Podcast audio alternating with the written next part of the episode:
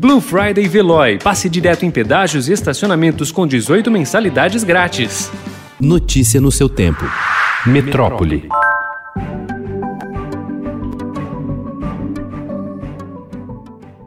Por causa da alta de casos e mortes por Covid-19 nos últimos dias, o governo de São Paulo determinou em decreto que os hospitais não poderão desmobilizar seus leitos voltados para o atendimento de pacientes com coronavírus. Outra determinação é a de não agendar cirurgias eletivas para deixar leitos livres quando há recrudescimento da pandemia no estado. Na capital, a prefeitura definiu uma pausa nos planos de abertura na educação porque os dados da pandemia pararam de melhorar.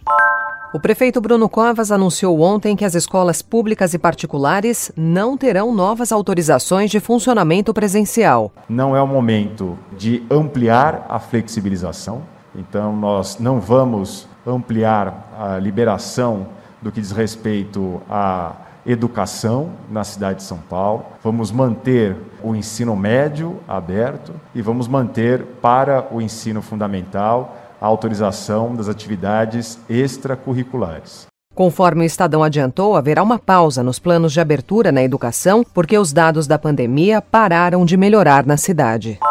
O primeiro lote de doses da Coronavac, vacina contra a Covid-19, desenvolvida pela farmacêutica chinesa Sinovac, em parceria com o Instituto Butantan, chegou a São Paulo na manhã desta quinta-feira. As 120 mil doses ainda precisam de autorização da Agência Nacional de Vigilância Sanitária para serem aplicadas nos brasileiros. A vacina está na fase 3 dos testes clínicos, etapa que mede a eficácia do produto, se ele é capaz de proteger contra a Covid-19. Somente após a conclusão desta fase é que a vacina poderá obter a autorização de uso.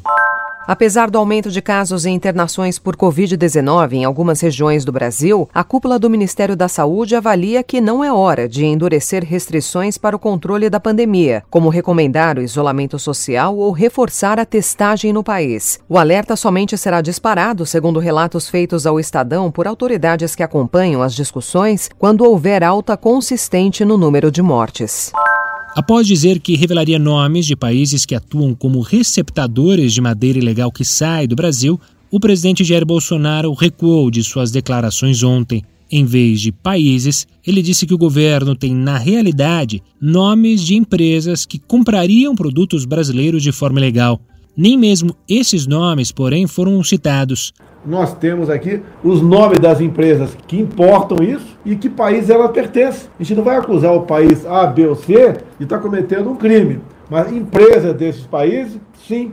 Isso já tem em processo. Isso vai se avolumar, não me entendeu? Ponto tal que se tornará não atrativo a importação de madeira ilegal. Ontem, a Aliança de Representantes de Bancos, do Agronegócio, da Indústria e ONGs afirmou que o controle falho do governo é responsável pelo comércio irregular.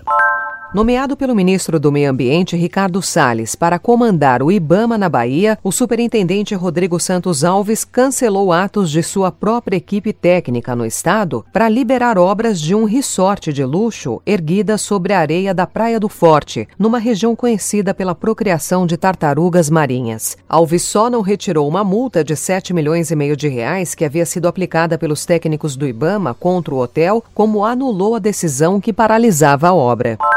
O governo deve editar uma medida provisória para isentar consumidores do Amapá do pagamento da conta de luz em novembro. O estado sofreu dois apagões em um intervalo de 14 dias. O Tesouro deve fazer um aporte para bancar o benefício, que deve custar entre 45 milhões e 80 milhões de reais, segundo apurou o Estadão Broadcast. Ontem, a Justiça Federal determinou o afastamento provisório da diretoria da Agência Nacional de Energia Elétrica e do Operador Nacional do Sistema.